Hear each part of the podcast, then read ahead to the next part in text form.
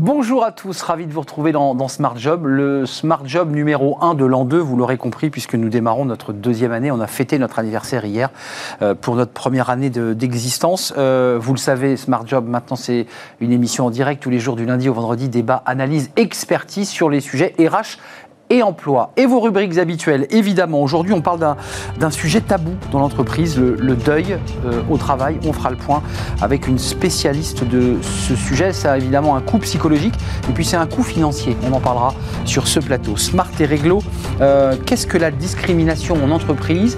Euh, De quoi parle-t-on exactement? On fera le point avec une avocate dans notre rubrique juridique. Et puis avec Fanny, on nous parlera, elle nous parlera de l'ikigai.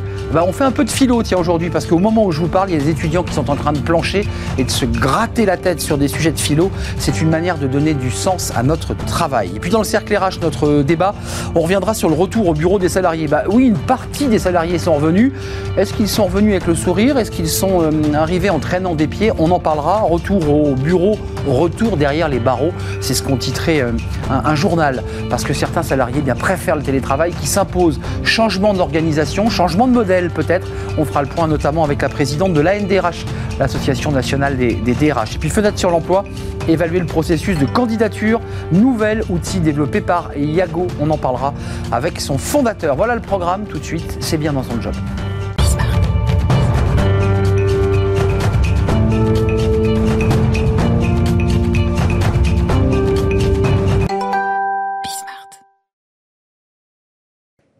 Bien dans son job. Euh, jamais le titre, euh, notre titre n'a aussi bien porté son nom parce qu'on va parler avec vous, euh, Marie Tournigan, déléguée générale de l'association Empreinte, d'un sujet éminemment sensible et qui nous concerne, j'allais dire tous, parce que je ne connais personne qui n'a pas vécu dans son environnement professionnel un, deuil.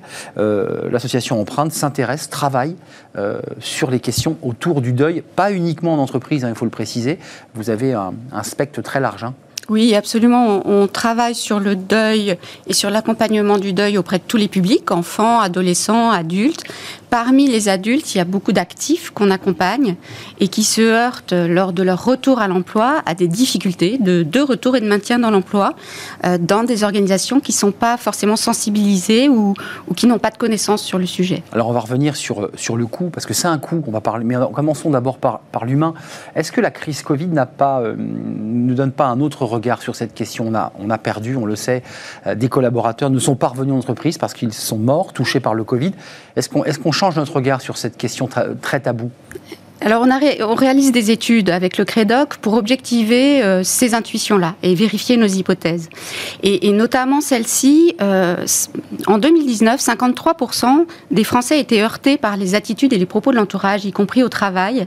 Ça a un petit peu réduit. Là, en 2021, on est passé à 47% des Français qui sont heurtés. Heurtés, c'est-à-dire un mot maladroit. Heurté, euh. voilà. C'est là, je vais prendre mon café, on me dit, mais tu devrais t'en remettre maintenant, c'est pas normal que tu ailles mal, ou passe à autre chose, ou sors, mm. ça te ferait bien. C'est ces injonctions. Le passe à autre chose, oui. Voilà, toutes ces injonctions qui veulent aider et qui en fait heurtent. Hum, c'est vrai dans l'entreprise privée, je pense aussi à la police où il y a beaucoup de, de, suicides. J'imagine que tout ça a un impact euh, très lourd, même sur la qualité du travail, pour aller un tout petit peu plus loin. C'est des gens qui sont démobilisés, qui sont abattus. Bien évidemment, parce que bien dans son job, euh, ça veut dire bien dans son deuil dans ce moment-là, je, voilà, être bien dans son deuil, c'est quand même quelque chose de compliqué. Donc, quelle est la place pour la vulnérabilité dans les entreprises? Ça, ça relève de ce champ-là. Et effectivement, euh, la plupart du temps, euh, les personnes reviennent au travail, ne se sentent pas comprises ou respectées dans leur temporalité hmm. et du coup leur souffrance. euh, voilà. Euh, et du coup se bénéficie d'arrêt maladie. C'est comme ça que ça se concrétise. 34 jours justement c'est la durée moyenne des, des, arrêts de travail lors d'un deuil. 34 jours euh, soit 700 millions d'euros qui sont qui correspondent au coût des indemnités journalières. Vous avez vu je bascule tout de suite sur des questions financières mais le, lien de tout ça c'est quand même la DRH dans, dans cette histoire qui doit avoir les outils lorsqu'elle sait qu'un collaborateur est en difficulté, elle se dit bon, bah, j'ai un outil, c'est l'association Empreinte, et, ils vont être là.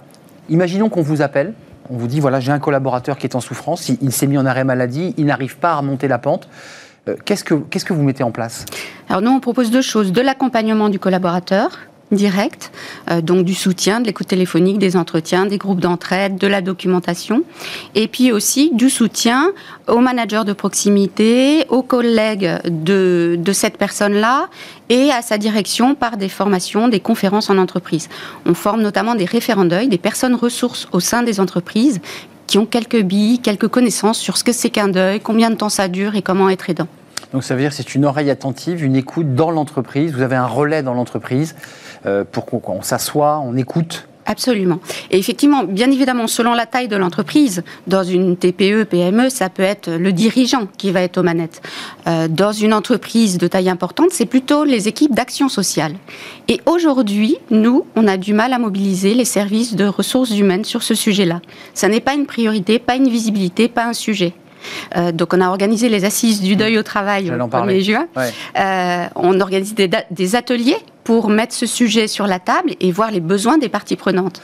Mais c'est difficile de mobiliser là-dessus. Comment vous expliquez On aura tout à l'heure la présidente de, la NDRH, l'Association nationale des DRH. Vous, pourrez peut-être la croiser en, coulisses, en loge.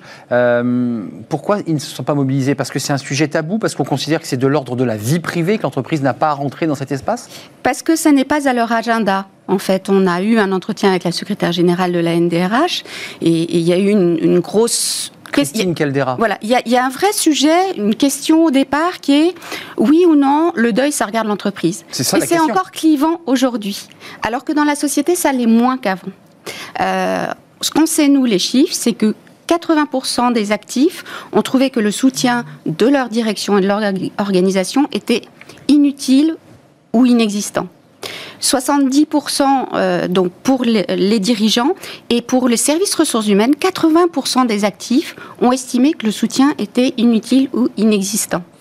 Donc ces chiffres-là sont de nature à alerter. Il y a des choses à faire. Peut-être que c'est parce qu'on ne sait pas ce qu'on peut faire et qu'on a besoin de faire beaucoup de communication, d'information. Euh, vous, ensuite, une fois qu'il y a ce référent euh, deuil que vous évoquez, qui n'est pas évidemment partout dans les entreprises, hein, tout ça est, est assez balbutiant, Qu'est-ce que vous mettez en place, vous? Un suivi psychologique, un accompagnement, un, travail de, de, de, psychothérapie? Qu'est-ce qu'on peut faire? Ou est-ce qu'on doit accepter ce temps du deuil? On le sait, il y a un temps de deuil.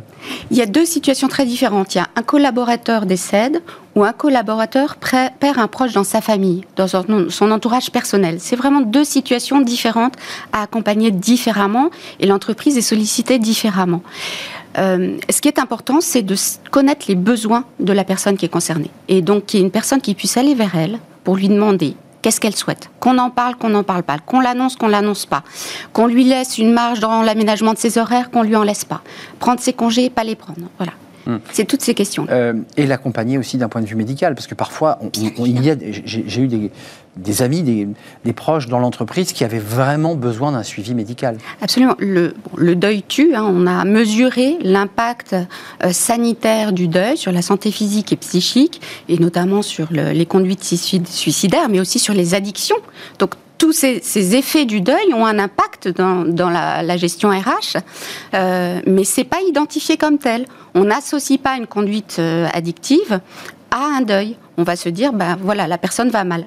Euh, Marie Tournigan, avant de nous, quitter, c'est quoi? Parce que vous avez évidemment, au-delà des études que vous faites avec le CREDOC, une, visibilité, je dirais presque euh, psychothérapeutique. c'est quoi la durée d'un deuil chez un être humain? C'est extrêmement variable parce que chaque deuil est unique. Euh, on peut se dire qu'un deuil normal, c'est à peu près 75% des cas et c'est environ deux ans pour petit à petit se reconstruire. Deux ans. Deux ans. Donc, euh, bien évidemment, il faut qu'à un an du décès, par exemple, l'entreprise se remobilise auprès de l'actif en demandant comment il va. Souvent, c'est à ce moment-là qu'il va pas bien.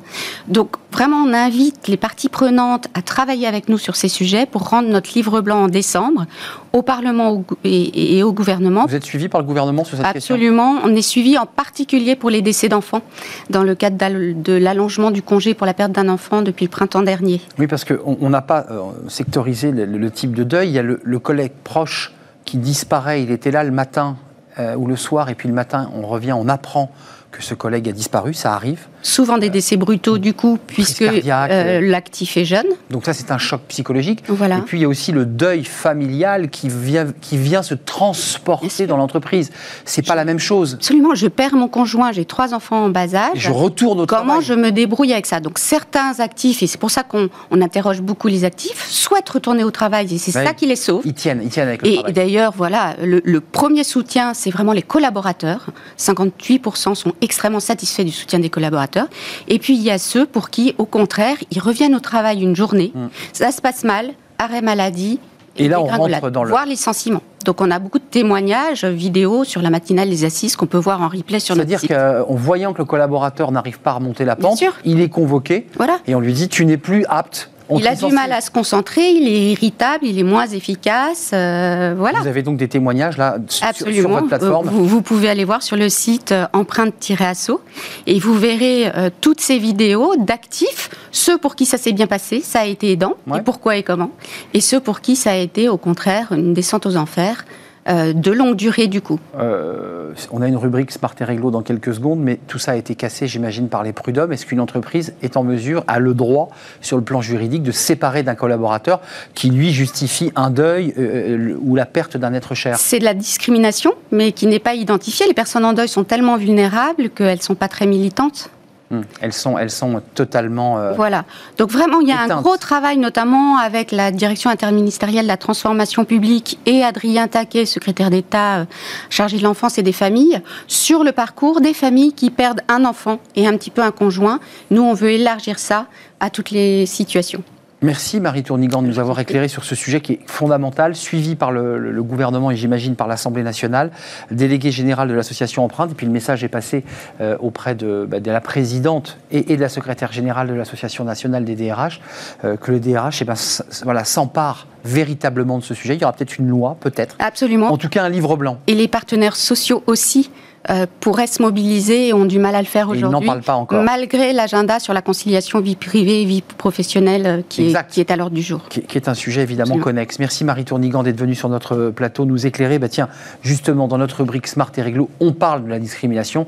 Et, bah, peut-être qu'on va démarrer dans quelques instants avec euh, l'avocate qui sera sur ce plateau, justement sur cette discrimination liée au deuil. Tiens, ça c'est un sujet qui, voilà, qui est fil rouge peut-être dans, dans l'émission. Merci d'être venu. Tout de suite, c'est Smart et Réglo.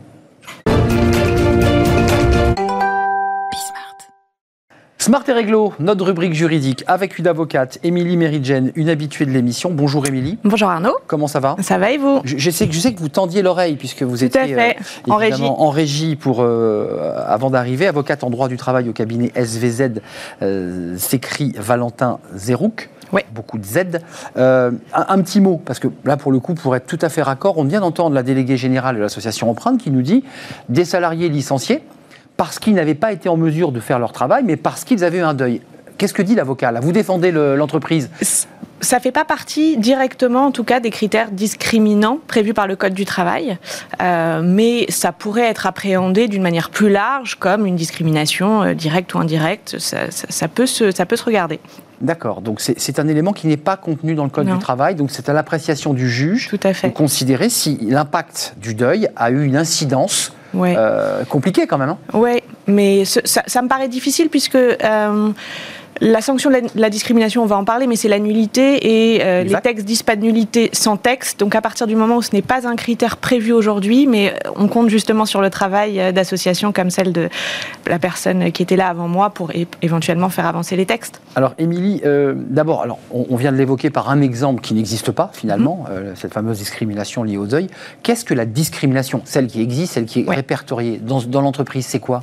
Alors c'est une pratique qui est interdite, évidemment, qui qui repose, qui est caractérisé par le fait pour un employeur d'utiliser un critère interdit, il y en a une vingtaine qui sont listés par le Code du travail, pour fonder une décision. Ça peut être une décision d'embauche ou de non-embauche mmh. plutôt, une décision de promotion ou de non-promotion, de différence de salaire, une décision de rupture de contrat de travail.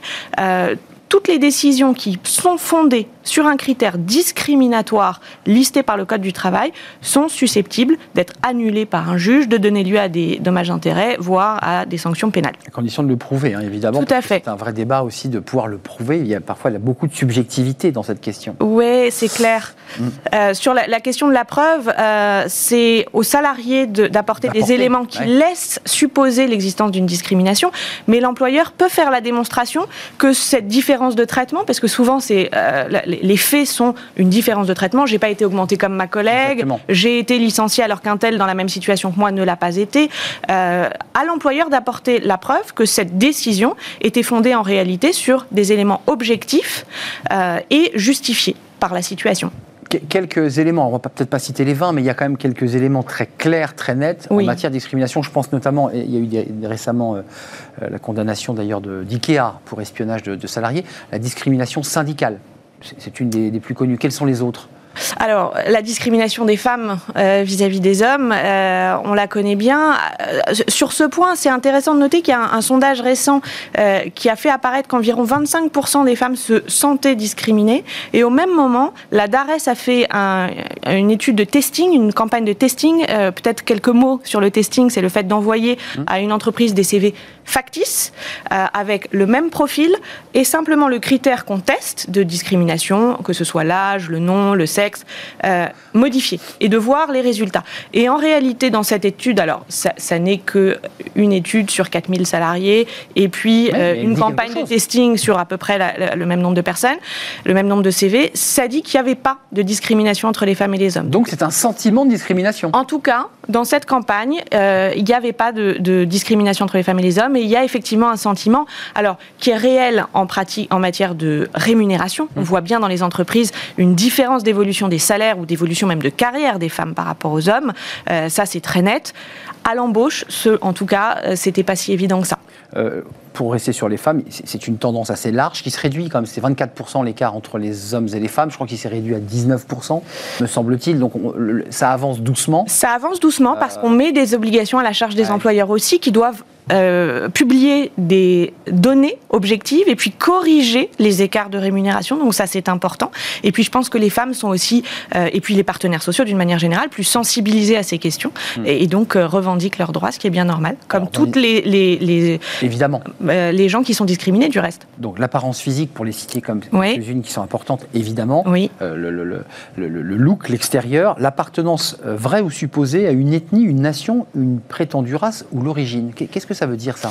Alors, ça veut dire que vous avez eu, par exemple, des, campagnes de testing avec des CV euh, qui avaient euh, exactement le même contenu en termes de capacité professionnelle, de parcours, de stage, d'expérience. Et puis, un critère qui change, c'est le nom. Un nom à consonance française ou un nom à consonance euh, étrangère. Et on voit là, pour le coup, des écarts importants dans les rappels et dans les embauches. Donc il y a effectivement matérialisé euh, chez certaines entreprises, euh, avéré euh, des discriminations sur l'origine. On l'a traité plusieurs fois sur ce plateau, mais il y a les convictions religieuses, le respect de la liberté religieuse, qui est tout un débat autour des questions de laïcité. Tout à fait. avec la question notamment du port du voile, puisqu'on l'a évoqué avec un de vos confrères. là aussi, pas de discrimination, mais c'est compliqué, parce qu'il y a quand même la règle de la laïcité qui s'impose et le code intérieur, le règlement intérieur. Le règlement intérieur, c'est compliqué d'ailleurs, personne n'était d'accord. Bah oui. la, la HAL, donc la haute autorité de lutte contre les discrimination et pour l'égalité euh, avait considéré, c'était le cas de Babylou, ouais, qu'il euh, y avait une discrimination et que le licenciement de la salariée qui était revenue après plusieurs années et qui portait un voile euh, était nul.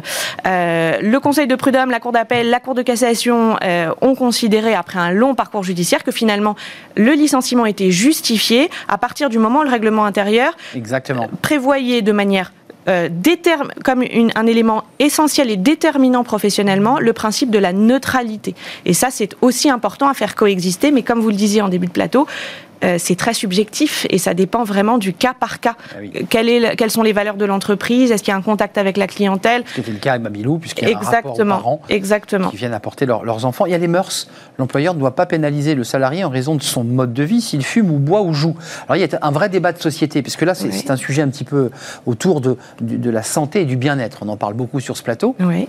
Il ne peut pas dire à son salarié qui fume trois paquets de cigarettes par jour, attention, tu, tu, tu fous ta vie en l'air.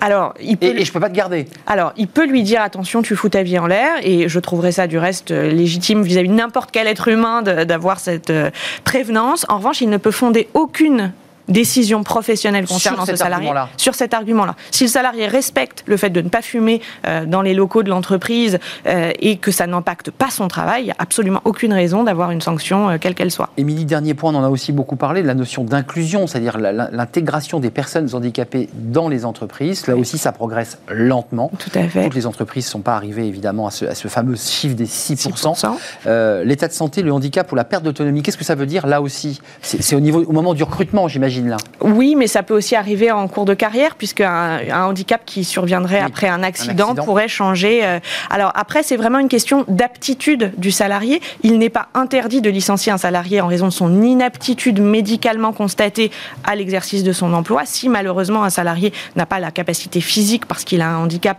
d'occuper un emploi, l'employeur peut tout à fait justifier de cela, et c'est toujours sous l'appréciation des tribunaux. Mais en revanche, euh, si euh, il- le salarié, par exemple un salarié en fauteuil roulant, n'a pas besoin d'être debout pour occuper un emploi, Il n'a pas de raison et une décision de refus d'embauche ou de licenciement serait euh, attaquable euh, si le handicap était pris en compte pour euh, arrêter cette décision. Merci Émilie Meridjen Je vous en d'être venue prie. sur notre plateau nous éclairer sur euh, cette longue liste. 20, on ne nous a pas cité Une toutes, mais vingtaine, ouais. une vingtaine. Euh, et tout ça, là en l'occurrence, est bien contenu dans le, dans le Code du travail. Exactement. Celles-ci, elles existent. Peut-être que la prochaine sur le deuil existera un jour après le travail de, de l'Assemblée nationale. Merci Émilie. On continue. euh, on a tous passé le bac. Enfin, je- je- pas tous, mais enfin, voilà, on l'a passé ce bac philo. On s'en souvient. Moi, je m'en souviens en tout cas. Pas du sujet. Euh, mais on va en parler un peu avec Fanny à l'occasion de ce bac philo. On va parler de l'ikigai, qui est une boussole qui donne un sens à notre travail. L'ikigai. Voilà, c'est un, nouveau mot. Bah oui, elle a beaucoup de vocabulaire, Fanny Grismer. C'est la pause café.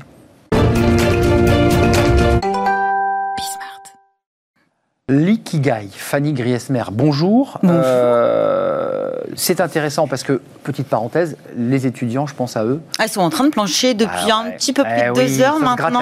là, hein. L'épreuve de philosophie écrite, hein, celle qui euh, Plus marque traditionnellement le coup d'envoi hein, du baccalauréat, un petit peu particulier cette année. On a les sujets d'ailleurs. Hein, euh, Ah ouais, vous en avez noté quelques-uns Oui, oui, oui. Alors, discuter, est-ce euh, renoncer à la violence? On a également l'inconscient échappe-t-il euh, à toute forme de connaissance Et enfin, sommes-nous responsables de l'avenir? Oh, ouais. C'est un très beau euh, sujet, Très beau notamment sujet. RSE. Ouais, RSE, Ouais. évidemment, parce qu'on est tous acteurs, de, Bien sûr. porteurs de, du destin collectif. Euh, nous sommes des petits morceaux de, notre destin, de ce destin collectif. Euh, mais vous nous parlez de l'ikigai. Excusez-moi, Fanny. Oui, on va, on va pas faire de, de vous venez ce souvent matin. avec des mots incroyables, euh, et notamment l'ikigai. Qu'est-ce que c'est donc? C'est une philosophie japonaise donc qui porte effectivement ce doux nom d'ikigai et qui donne une méthode très concrète à la quête de sens. hein. Le sens, plus qu'une quête, une question existentielle qui semble avoir été ravivée par la crise que nous traversons aujourd'hui. Alors c'est vrai que tout le monde en parle, tout le monde la cherche. Certains la trouvent, hein, D'autres y renoncent. Trouver du sens au travail, c'est un petit peu le Graal du 21e siècle. Mais c'est vrai que ces derniers mois bah, ont permis à la majorité d'entre nous de prendre beaucoup de recul, un recul inédit. Et c'est vrai que derrière l'écran de notre ordinateur, bah, on fait parfois le monde, notre parcours, l'histoire de notre vie professionnelle. Et cela nous ramène à ces questions fondamentales, voire existentielles. Suis-je épanoui dans mon activité professionnelle? Suis-je à la bonne place? Quelle est ma mission quotidienne? Fait-elle sens pour moi? Là, vous pouvez faire effectivement une disserte, mais effectivement, c'est vrai que le travail, C'est un sujet philo, euh, bah, c'est celui par lequel on a souvent tendance à se définir. Et ça nous interroge beaucoup, notamment en ce moment. En ligne de mire, le sens effectivement qu'on lui donne et celui que nous aimerions surtout lui donner. Cogito, ergo sum. Et oui, c'est ce que disait. Euh, non, non, Ah, c'est c'est pas du du latin. c'est du latin. C'est ce que disait Descartes. Je pense, Donc donc, je suis. je suis. Et moi, je dis que si vous pensez, vous êtes sur la bonne voie. Euh, pour vous aider à faire le point avec vous-même, il y a- il y, a aussi la- cette fameuse méthode que vous, vous nous expliquez. que Donc, l'ikigai. c'est bien l'ikigai. Ikigai. Ikigai, qui est un très joli mot, hein, qui combine la vie, iki, ainsi que la valeur de faire quelque chose qui. Pour la petite traduction, hein, voilà, ça donne donner un sens à notre vie, elle nous rend, ça nous rend, ça nous permet de, de nous rendre heureux et la vie en vaut la peine. Bref, votre ikigai, bah, c'est ce qui vous motive à sortir du lit le matin. Méthode japonaise qui peut donc effectivement vous aider à trouver votre raison d'être. Bon, ça c'est la philo, mais qu'est-ce que ça donne dans la vie professionnelle? Comment on la transpose? En fait, c'est simple, hein, trouver son ikigai, c'est trouver le job épanouissant, celui qui vous motive, celui que vous avez choisi, celui dans lequel vous mettez du sens et qui a du sens pour vous. La bonne nouvelle, c'est que nous avons tous un ikigai et qu'il est relativement simple de le trouver. On va essayer d'ailleurs de, le trouver ensemble. Mais cherchons notre ikigai ensemble. Et oui. Euh, comment on fait? Alors c'est simple, oui et non. Euh, la méthode demande d'avoir un stylo, ça, ça va. Un compas éventuellement, mais on peut s'en passer. Mais surtout, un peu de réflexion. En réalité, il faut se partir de quatre questions, quatre questions fondamentales. Alors On démarre avec la première. Alors Qui est Qu'est-ce que vous aimez faire dans la vie? Ah oui, c'est une question importante. Mais oui. Alors pour y répondre, vous faites la liste de ce qui vous donne de la joie au quotidien, sans restriction. Vous pouvez aussi vous demander euh, bah, ce qui euh, vous rend envieux ou, chez les autres. Hein. Et on s'intériorise un voilà, peu. Voilà, exactement. Donc la frustration peut aussi vous aider à amorcer le changement. La deuxième question, quels sont vos talents? Oui, forcément, on vous complimente sur des choses que vous savez faire. Euh, peut-être, euh, enfin, je sais pas, si euh, vous dessinez bien, votre chrono sur 5 km est incroyable, on vous fait des compliments, vous faites de bons petits plats, vous notez tout ça. Vous pouvez aussi recevoir des éloges bah, pour vos qualités humaines, votre écoute notamment. Donc, vous le notez également. En fait, il s'agit de repérer les domaines dans lesquels vous avez des aptitudes spécifiques. Troisième question, qu'est-ce qui peut vous apporter un revenu, bah oui, quand même, le, salaire, l'argent, c'est le nerf de la guerre. La base, la base. Donc, en, gros, pour quel service vous pouvez ou vous pourriez prétendre être payé? La dernière, attention, c'est celle qui va nous faire philosopher, c'est de quoi le monde a-t-il besoin? Et Ah oui, ouais. trouver sa raison d'être implique aussi d'être ouvert sur l'extérieur, en accord avec son environnement, le monde qui nous entoure. Donc, est-ce qu'il y a des causes, en fait, bah, qui vous touchent particulièrement, des choses que vous aimeriez peut-être changer dans le monde et auxquelles vous aimeriez prendre part Forme Là aussi, Hmm. vous les notez. Idéalisme et qu'on va reconnecter avec une certaine réalité. Eh oui, c'est ce que nous allons faire Le petit schéma. assez rapidement. Bon, alors le but, c'est pas de répondre le plus rapidement possible à ces questions. Ça demande du temps parce que ça demande de l'introspection. Donc forcément, Ah ouais. souvent laisser passer quelques jours, voire quelques semaines. Euh, Qu'est-ce qu'on fait avec toutes ces réponses? Eh ben, on en fait un joli petit dessin comme celui qui s'affiche sur votre écran. L'ikigai est au milieu. Et voilà, et l'ikigai est tout au milieu. Alors chaque question, et surtout leur les réponses que vous avez trouvées, euh, ce sont ces petits cercles hein, qui s'entrecroisent, et à l'intersection des quatre cercles se trouve effectivement votre ikigai. La réponse à votre quête de sens se trouve euh, donc à l'intersection entre passion, mission, profession et vocation Beaucoup de sion. beaucoup de sion et beaucoup de bah, ça nous amène à vraiment à philosopher. En fait, on trouve son ikigai en donnant plus la priorité à son épanouissement plutôt qu'au matériel. Ce qu'on voit d'ailleurs entre passion, mission, profession et vocation. Et donc on trouve un mot au milieu là Euh, Vous avez mis ikigai, mais. euh, Bah oui, euh, en fonction des, des- des réponses que vous avez apportées. Donc, Parce qu'en fait, vous mettez pas euh, ce que vous aimez. Vous n'allez pas écrire émerger, ce que vous aimez. Vous c'est allez le mot vraiment le plus écrire important. peut-être cuisine, dessin, course à pied. hein. Et en fait, quand ça va s'entrecroiser, vous allez fusionner des notions.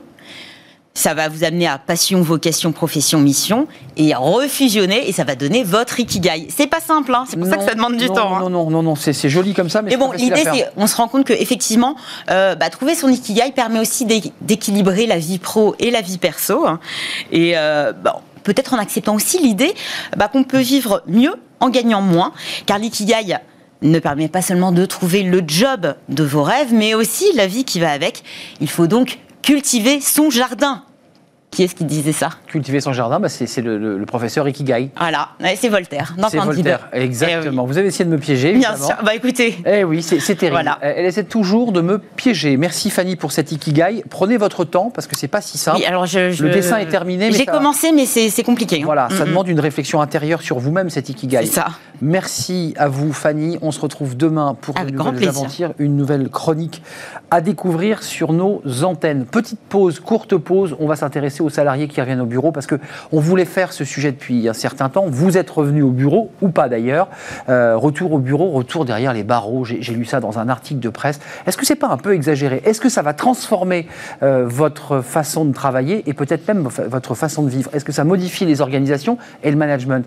Euh, Est-ce que vous voulez rester chez vous ou au travail Toutes ces questions, on va y répondre dans quelques instants après cette pause avec mes invités, bien sûr.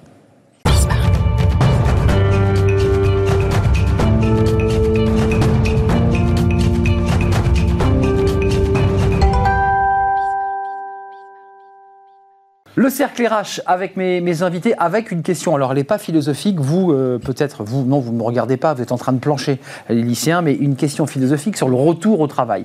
Qu'est-ce que ça a provoqué en vous? Est-ce que vous êtes revenu avec le sourire? Est-ce que vous êtes revenu en traînant les pieds? J'ai lu un article, je sais que ça va peut-être agacer mes, invités. Retour au bureau, retour derrière les barreaux, euh, avec euh, des salariés qui seraient revenus en vraiment peu motivés.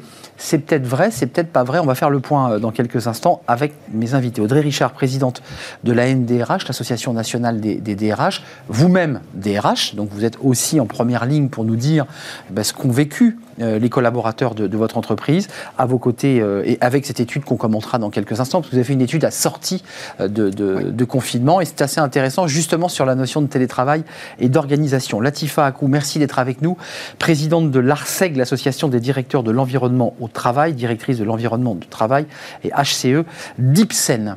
Merci d'être là. Et puis un invité, Christophe Nguyen, qui est déjà venu sur notre plateau, psychologue du travail et président du cabinet Empreinte Humaine. Mm. Vous aussi, vous faites des études souvent euh, extrêmement précises sur la situation psychologique des, salariés. Euh, Audrey Richard, je donne la parole euh, parce que vous avez sorti cette étude. Il y a quelques chiffres qui sont assez forts, notamment sur ces 80% de DRH qui évoquent du télétravail. donc on a l'impression que tout ça est en train de s'institutionnaliser. Je vous ai vu lever un peu les yeux au ciel, retour au bureau, retour derrière les barreaux. Est-ce qu'il n'y a pas eu en une année une sorte d'ikigai, pour reprendre la, chronique de Fanny Griesmer, un travail des salariés sur eux-mêmes qui se sont dit, bah non, je ne veux pas revivre cette même vie, je veux plus ça, je veux autre chose. Est-ce que vous le ressentez? Bien sûr, de nouvelles habitudes euh, se sont, euh, se sont produites euh, chez les salariés avec une organisation très différente. Mais globalement, la majorité des salariés, pendant toutes ces semaines et ces mois, nous ont demandé de revenir. Aujourd'hui, il y a un assouplissement du télétravail. Majoritairement, les, salariés sont, contents de revenir pour retrouver leurs collègues, travailler de façon collaborative. on l'a lu aussi. Euh, bien évidemment. Maintenant, ils ne veulent pas revenir comme avant. Et donc, c'est pour cette raison que l'organisation du travail a été adaptée. On l'a vu, on pourra probablement en parler, mais des accords télétravail ont été signés pour justement proposer du travail hybride, environ, c'est ce qu'on voit sur le terrain, deux jours en télétravail, trois jours en entreprise. Euh, vous le dites là parce que vous êtes la présidente de la NDRH et que vous représentez 5000 membres et 11 millions de salariés, mais vous le dites aussi parce que vous êtes vous-même DRH. Ça se passe bien le retour là euh, en ce moment chez vous? Alors, ce qu'on fait chez, euh, au sein du groupe UP, c'est ce qu'on voit aussi sur le terrain dans d'autres entreprises. Euh, cette période sur juin, juillet, août nous sert de transition pour que début septembre, on soit vraiment tous focalisés sur la reprise, sur l'accompagnement du business.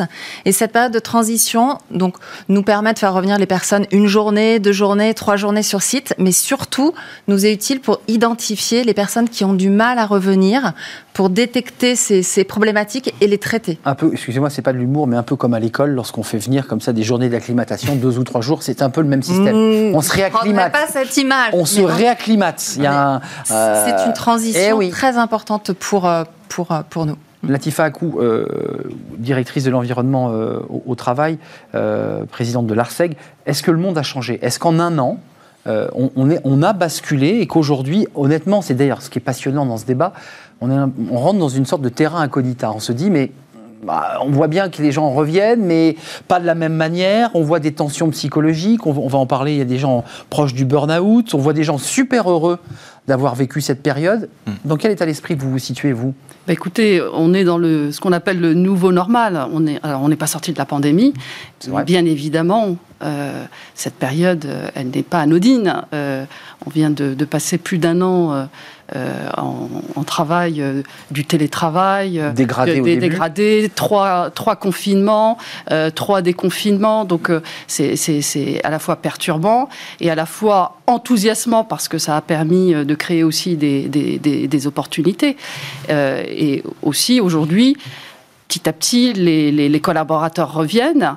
Euh, comme vient de le dire euh, Audrey, on est plutôt aussi sur des, accords euh, de, de télétravail de 1, 2, à trois jours. Deux, la moyenne, c'est deux à trois jours de télétravail. C'était pas très en avance. Et depuis un an, on a des entreprises qui rechignaient, qui disent aujourd'hui, on se met autour de la table et on signe. On est d'accord. Et les salariés sont ravis de cette, cette hybridation, c'est-à-dire de mettre à la fois, euh, de revenir au bureau hum. avec, pour créer du sentiment d'appartenance, de l'interactivité avec, euh, avec ses collègues, avec euh, ses managers et ses collaborateurs, et en même temps avoir ce côté d'être à la maison, cette souplesse qui hum. permet de se concentrer et d'éviter les transports qui sont un élément euh, qui, vient peser euh, et qui a permis aussi de créer de la fluidité. Christophe Nguyen, il y, a, je ne sais pas si c'est dans l'étude d'Audrey Richard de, la NDRH, mais j'ai lu qu'il y avait des chiffres assez alarmants en matière de burn-out avec 2 millions de salariés, je crois que c'est vos chiffres, euh, qui sont au bord du burn-out. Alors, encore une fois, je, vous le dis, c'est compliqué de parler de ce sujet parce que quand on parle à certains collaborateurs, vous disent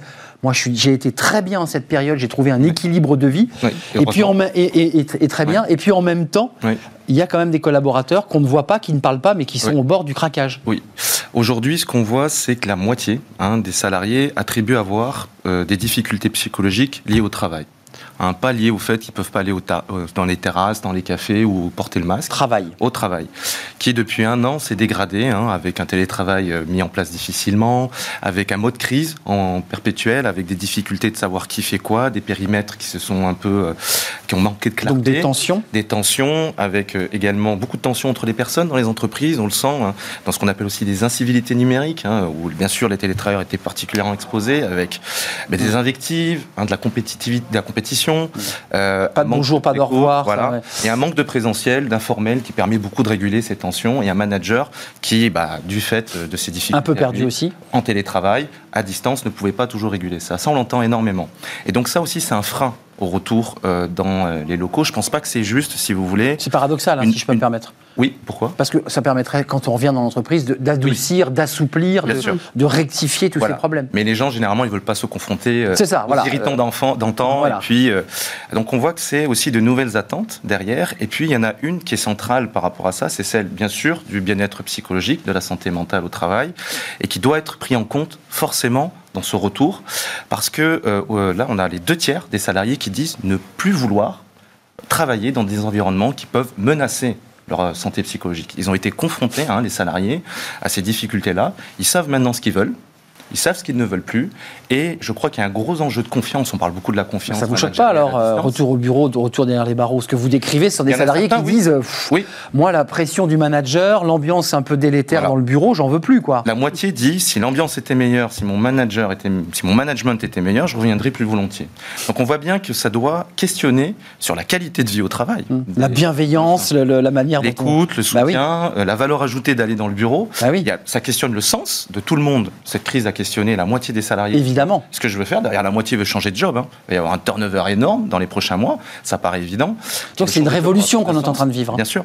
Et je pense que d'ailleurs, ça peut impacter la, mm. euh, la reprise économique, hein, tous ces turnovers, ces changements. Ah oui, ça dérégule. Ça...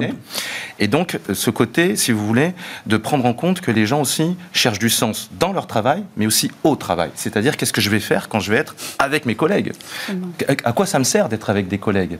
Et donc, on a des managers, on entend beaucoup, qui disent bah, c'est pour le collectif qu'il faut revenir face aux réticents. Hein. Mm. D'autres qui veulent revenir, ça c'est sûr, parce que leurs collègues leur manquent, mais il y en a une bonne partie, c'est pas le cas. Il faut aller les chercher, quoi. Et qui sont là à justifier pourquoi il faut avoir des collègues. Euh, Audrey Richard, juste ce chiffre, il a été très médiatisé, puisque euh, médiatisé euh, à la télé, dans les journaux, ce 30% il vient de chez vous, de, DRH qui, bah, qui ont été confrontés à des demandes de salariés ayant déménagé ou euh, vous disant bah, moi je suis parti à 500 km. Mm. On a eu des avocats sur ce plateau qui nous ont dit en termes de droit, bah, rien ne les, leur interdit, néanmoins il faut quand même être au travail. Euh, ça c'est quand même le signe que, que, le lien s'est distendu entre l'entreprise et le collaborateur. Ouais, c'est un nouveau phénomène. Nous ne rencontrions pas cela avant. et là, on est mis devant le fait accompli. Donc c'est vrai que c'est quand même un peu, c'est quand même un peu un choc. Oui, vous recevez le mail, vous avez le choc, voilà, il est. Et, euh, et après, je, je, vous rejoins. Cela traduit aussi le fait que les salariés ne veulent pas revenir comme avant. C'est ce que je disais tout à l'heure. On l'entend. Mais, on a vu cette évolution sur l'organisation du travail, avec le travail hybride.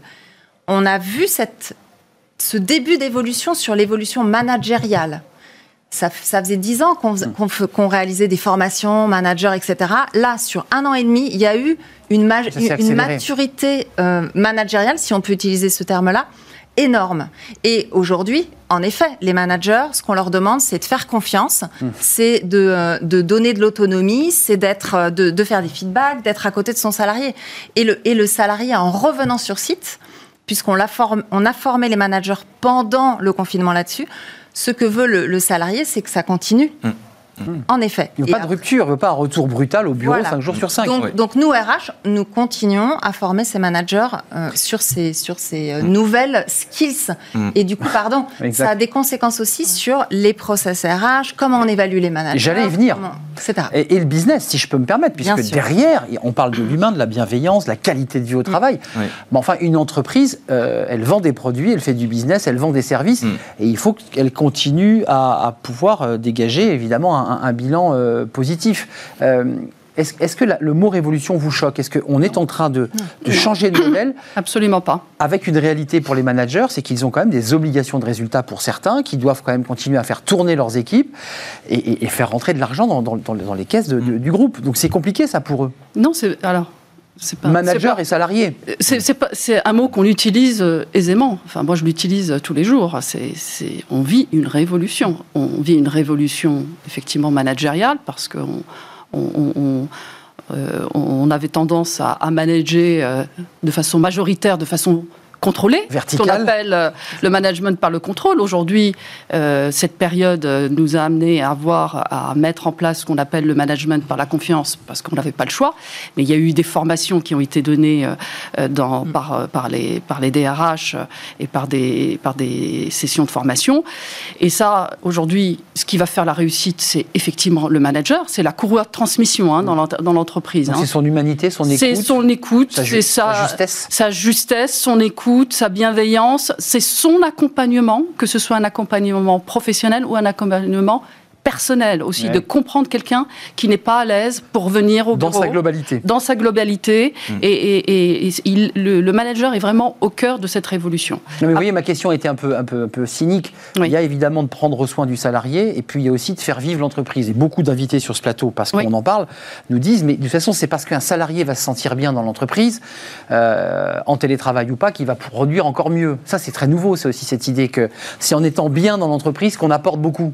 Bah, c'est une évidence que quand on est motivé, voilà. pas aussi non, évident. Non, non, quand on est motivé, il y a plus de chances de mmh. d'être euh, productif. D'être productif. Et ça, c'est une évidence. Audrey Richard et Christophe Nguyen. Vous voyez, c'est cette idée de la bienveillance fait qu'un collaborateur, bah, il trouve du sens, il se sent aimé et, il peut aller plus loin. Bien sûr. Et je vais, je vais peut-être un, un, peu plus loin sur les situations individuelles. Pendant toute cette période, les DRH, les entreprises ont géré beaucoup, beaucoup, beaucoup de situations individuelles. On les a prises, on les a gérées. Et on le voit d'ailleurs à travers ce chiffre de 30%. Maintenant, il nous semble, nous, au niveau de la NDRH et en tant que DRH, que l'individuel ne doit pas non plus prendre le pas sur le collectif. Eh notre, rôle, c'est aussi de gérer le collectif. Mm. Et c'est toute la difficulté et le, voilà, le, curseur, on, le met où aujourd'hui? Donc on est en train de, recadrer cela. Une question politique, mais elle, est politique d'un point de vue philosophique. J'ai entendu le candidat euh, à l'élection présidentielle communiste qui disait, en mettant les pieds dans le plat, de toute façon, le télétravail, c'est un modèle libéral, nous nous contestons. Euh, il y a une forme chez lui d'idée de garder le travail au sein des usines, des entreprises, pour maintenir peut-être un, lien dans le dialogue social avec les syndicats. Il y a quand même une dérégulation quand même dans, cette, dans, ce, dans cette notion de télétravail. Oui, il y a une perte, un sentiment de perte aussi du collectif qui fait qu'il y a une individualisation eh qui est le pendant de l'économie libérale. Enfin, c'est cette euh, idéologie-là. Alors après, moi, ce que je veux dire, c'est qu'effectivement, on sait que le bien bien-être va de pair avec la performance, mais c'est pas la performance qui doit générer du bien-être avec euh, des à côté en plus, des primes ou que sais-je, des beaux locaux ou que sais-je, hein, même si c'est important, mais c'est l'inverse. C'est-à-dire qu'on voit très bien qu'aujourd'hui, ça a été montré par plein d'études et pas qu'empreinte humaine, que plus les gens sont en bonne santé psychologique, plus ils se sentent performants, c'est évident. Parce que quand vous êtes épuisé, de toute façon, mm. vous n'allez pas tenir longtemps. On perd confiance. On perd confiance en tant que tel. Après, j'entends beaucoup ces termes bienveillance, confiance, etc. que j'ai utilisé. Hein, bien sûr. Mais que, je veux dire, c'est un incontournable. Je veux dire, la bienveillance, pour moi, dans les relations humaines, est, euh, nécessaire. Donc, en fait, derrière ces mots, il y a des comportements ensuite, il y a des attendus, il doit y avoir aussi des exigences par rapport à ça. Et, on voit que les, des actes. Et les salariés, aujourd'hui, savent maintenant ce qu'ils peuvent attendre ou pas. Beaucoup sont encore euh, on va dire, derrière leur écran à attendre aussi euh, de voir comment les choses évoluent. Et euh, eux-mêmes ont trouvé un équilibre, effectivement, beaucoup d'individualisme, parce que les gens, de fait, se sont recroquevillés sur l'essentiel de leur vie, ont re-hiérarchisé l'importance de leur travail, la place que ça Et se sont remis en question dans leur vie. Se sont remis en question dans leur vie pour savoir ce qui avait du sens pour eux. Et maintenant, je crois qu'effectivement, l'enjeu, c'est de recréer ce collectif et retrouver ce qui faisait que les gens euh, étaient bien au travail. On, a vu ces salariés, pas tous, hein, mais 30% déménagés. Je voudrais qu'on parle, pour terminer ce débat, de l'engagement. Là aussi, c'est les mots qu'on utilise dans, tout, sur tous ces sujets, engagement, mm. bienveillance. En parlant avec des dirigeants d'entreprise là très récemment, mm. je sentais en eux une angoisse monter sur la notion d'engagement. Est-ce qu'à la NDRH, vous vous dites, le vrai enjeu maintenant, c'est que non seulement il faut que les salariés reviennent, sans trop traîner des pieds, mais qu'en plus, il faut les engager. Et là, on a le sentiment que cette période d'une année de un peu étrange, de fatigue mm. à désengager. Est-ce que vous avez cette impression-là Moi, je. Ou alors, peut-être me trompais-je Non, évidemment que c'est une, euh, une, problématique importante, le lien sur le collectif, l'engagement. Mais je la lirai aussi avec les, ce qui s'est passé pendant cette période sur les relations sociales, parce que, mm. étant donné qu'il y a eu cette révolution sur l'organisation du travail, le management, le lieu de travail, et qu'on a vu que des accords étaient signés. Il y a eu 96 500 accords signés en 2020 25% sur le télétravail. Mais au-delà, cela montre que le dialogue social a continué, qu'on a négocié, qu'on a signé des accords et que l'entreprise s'est transformée aussi. Et que l'entreprise s'est aussi préparée sur, sur l'après. Donc il y a, oui, le monde de demain. Et le monde de demain. Qui est aujourd'hui. Qui, qui en effet, doit coller avec l'engagement. Et, et, ça, ça va être tout le, le travail de, de, maintenant du DRH, de l'entreprise, pour justement maintenir ce, ce, cette activité, ce, ce, business dans nos structures. C'est l'enjeu de septembre. C'est-à-dire que c'est là, là, les, DRH, dans les vous, êtes, vous êtes dedans. Vous dites comment dès septembre? Alors j'ai vu, euh, c'est dans votre étude, il y a le retour du team building, il y a dans, dans les propositions des réengagements, et puis il y a une, une rubrique à autres à 16%. D'ailleurs, je ne sais pas ce, que, ce qui est rentré dans autres, mais en tout cas, vous, euh, les COMEX, les, comités de direction se disent bon, ben, il faut trouver des solutions pour que tout le monde se rassemble. On fait un saut en parachute, on saute tous de l'avion. Convivialité. Convivialité. C'est vraiment hein. le sujet qui ressort le plus. Euh, l'engagement, ça c'est un enjeu fort, majeur. Engager, ça veut dire motiver un collaborateur pour donner à son entreprise. Oui, absolument.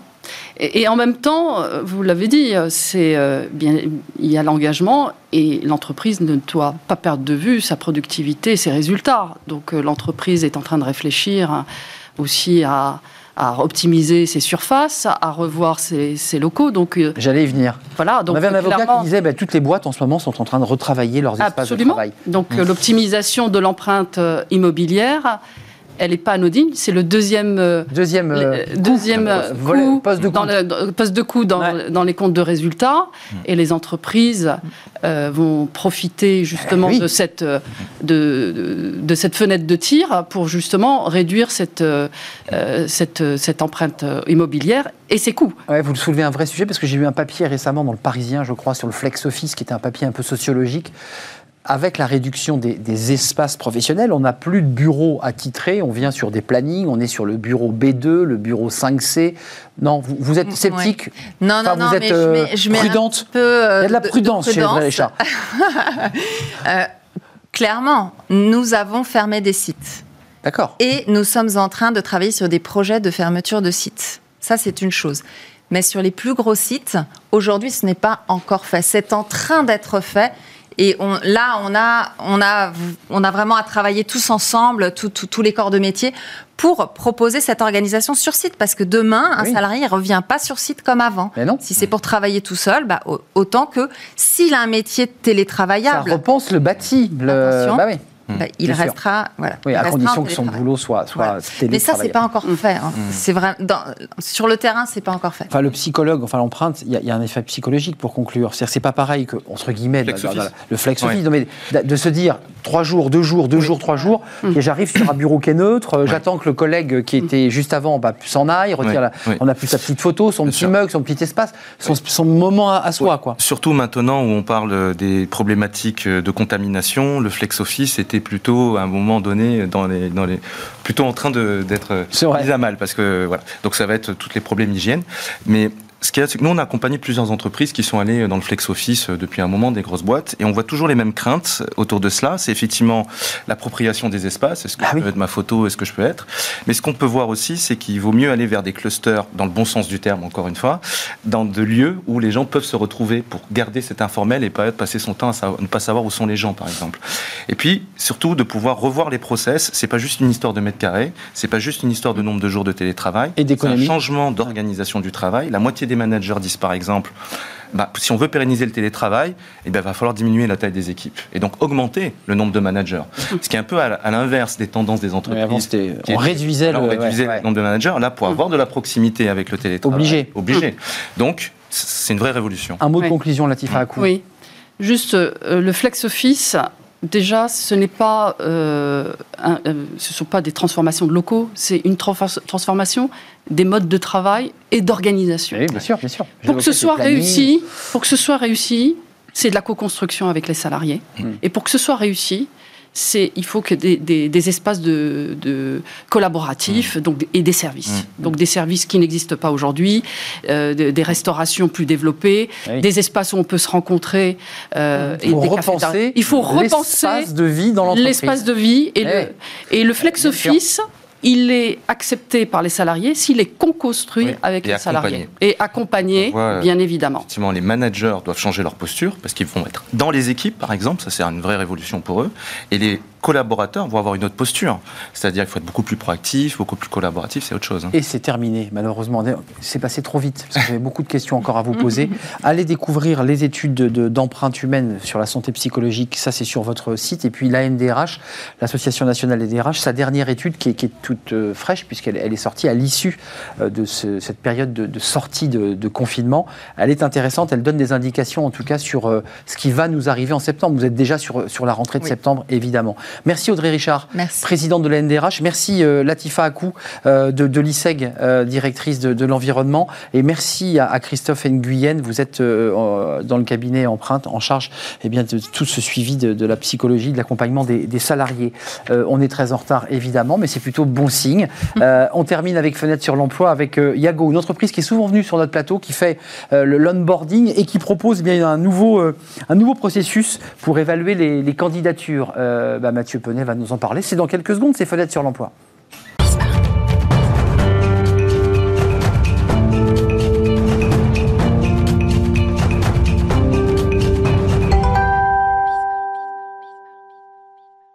Fenêtre sur l'emploi, euh, on va parler avec quelqu'un qui est souvent venu sur le plateau. D'ailleurs, je voulais le remercier parce qu'il fait partie des invités qui ont, qui ont démarré l'aventure Bismart il y a presque un an. Exactement, bon anniversaire du coup. Voilà, merci Mathieu parce que vous étiez là euh, dans les premiers invités.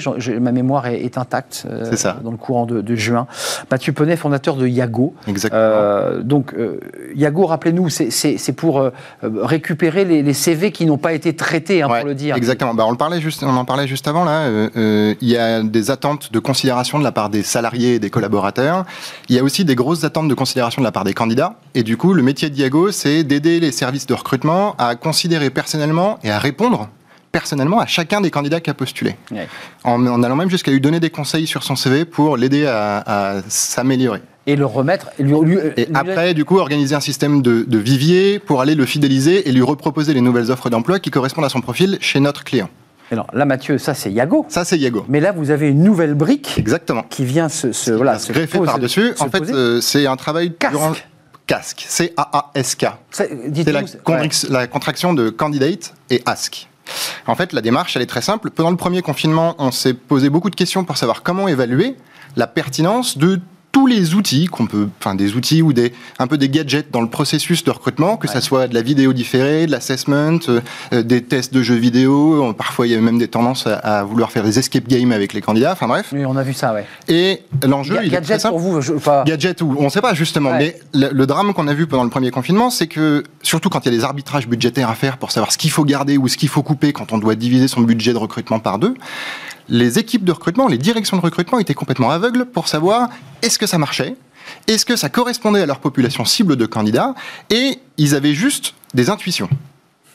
Juste simplement, hmm. mon, je pense que mon concurrent d'en face fait ça, je vais le faire pour euh, en me disant ben ça peut peut-être être utile pour mon candidat. Je pense que oui. La démarche de casque, c'est de se dire ok, on va mettre du chiffre derrière toutes ces intuitions que le directeur du recrutement peut avoir. Comment vous faites? En allant directement demander au candidat on va demander, casque, c'est vraiment la démarche d'aller demander du feedback au candidat pour savoir qu'est-ce qui lui a plu dans le processus de candidature.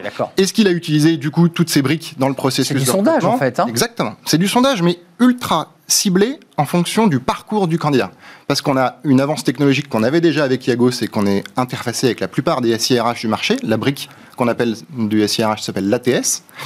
Et, euh, et du coup, on va capitaliser sur cette donnée technique pour venir accompagner les recruteurs pour être capable de d'évaluer et de mesurer de manière hyper précise est-ce que tel ou tel changement qu'on a pu faire dans notre processus de recrutement, ça a un impact et ça correspond aux attentes de mes candidats. Donc là, vous avez engagé ce processus grâce à, cette brique ATS. Vous avez déjà des premiers retours? On a déjà des premiers retours. Ce qui est intéressant, c'est que, donc du coup, moi, quand je monte des services dans les RH, je le fais jamais vraiment tout seul. Euh, sur euh, Iago, au démarrage, c'était Oui SNCF qui nous avait euh, accompagnés pour construire ce service, qui avait répondu à nos questions. On les avait mis sur le grill, en gros, on, on les avait vraiment, on leur avait posé beaucoup, beaucoup de questions pour essayer de comprendre leurs besoins. Cette fois-ci, c'est l'entreprise de, dating, euh, qui a fait le premier pionnier avec nous. Mais euh, en fait, il y en a deux autres qui ont suivi. Il y a Oui SNCF qui a re-signé au CISEC. Et euh, quand au, détour d'une conversation, j'ai pitché ça à Mathilde Lecause de chez Mazar, elle m'a dit Ok, euh, c'est hyper intéressant, il faut qu'on y aille. Juste, Mathieu, qu'on comprenne bien, mhm. votre source, je dirais, de, base documentaire, ce sont les candidats que vous allez récupérer pour comprendre s'ils ont apprécié ce service. Exactement. Ont... Et puis ensuite, ces données, ces fameuses données, vous, les présentez aux entreprises en disant bah, voyez, les choix que vous avez faits là, bah, en fait, à 10%, ils trouvent ça pas bon. En revanche, celui-ci que vous n'avez pas joué, c'est super. Voilà. C'est exactement le point, c'est que, comme d'habitude, avec euh, tous les services que je développe, le constat, c'est d'être hyper pragmatique avec quel est le métier du recruteur et du directeur de recrutement. Et on a vu qu'il y avait cinq grandes briques qui manquaient. Petit 1, la capacité à savoir qu'est-ce qu'on souhaitait mesurer, hmm. quels sont les KPI qu'il faut aller étudier. Donc d'aller les accompagner là-dessus pour aller cerner quel est exactement leur besoin. Petit 2, la capacité à aller poser des questions qui soient non biaisées aux candidats. L'expertise de poser des questions qui soient suffisamment ouvertes ou suffisamment fermées pour obtenir des réponses qui sont claires et nettes aux questions qu'on s'est posées juste avant. Petit 3, la brique technologique. À la fois le fait d'aller poser des questions précisément aux candidats et aussi la connaissance marketing d'aller poser la question au bon moment aux candidats. À quelle heure Combien de temps après l'expérience de candidature il faut le faire C'est de la comment On le procès, comment, on, voilà, bah, comment on fait pour qu'il ait tout un process où il soit suffisamment rassuré pour accepter de répondre aux questionnements? Quatrième point, le temps que les recruteurs n'ont pas pour aller traiter la data et la connaissance qu'ils n'ont pas forcément. Donc on va aussi les accompagner là-dessus. Et cinquième point, le livrable, c'est finalement une note de synthèse régulière pour aller leur dire ça c'est green, ça c'est green, ça c'est à corriger, ou ça vous êtes en dessous du marché. Grâce à vous, grâce à Casque en l'occurrence, ils vont, ils vont se réadapter, réorienter, reventiler. J'imagine qu'il y a quelques entreprises qui font du recrutement, puisque vous citiez quelques concepts, qui ne doivent pas vraiment rigoler en voyant arriver Casque, non? Et se disent, mais ils, vont, nous challenger. au pire, on sera là pour dire, c'est super votre produit et ça correspond aux attentes des candidats, donc ils ont tout à y gagner à avoir une mesure claire. le Trivago du recrutement, quoi. Bah, plutôt euh, comme un, On parle beaucoup de NPS, notamment, de Trust Pilot et d'activités comme ça.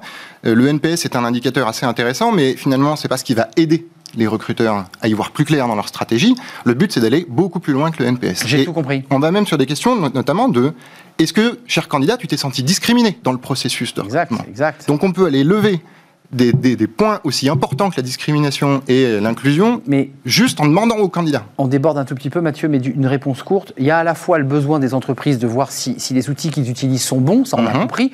Et est-ce que le budget investi derrière est, pertinent Est pertinent, parce que sinon on dépense de l'argent pour rien, ça c'est le volet entreprise. Puis les entreprises qui proposent leurs outils, vous les challengez aussi. est-ce que vous leur apportez le tableau de bord en disant, mais attendez, là, sur, sur, sur ce point-là, vous avez discriminé?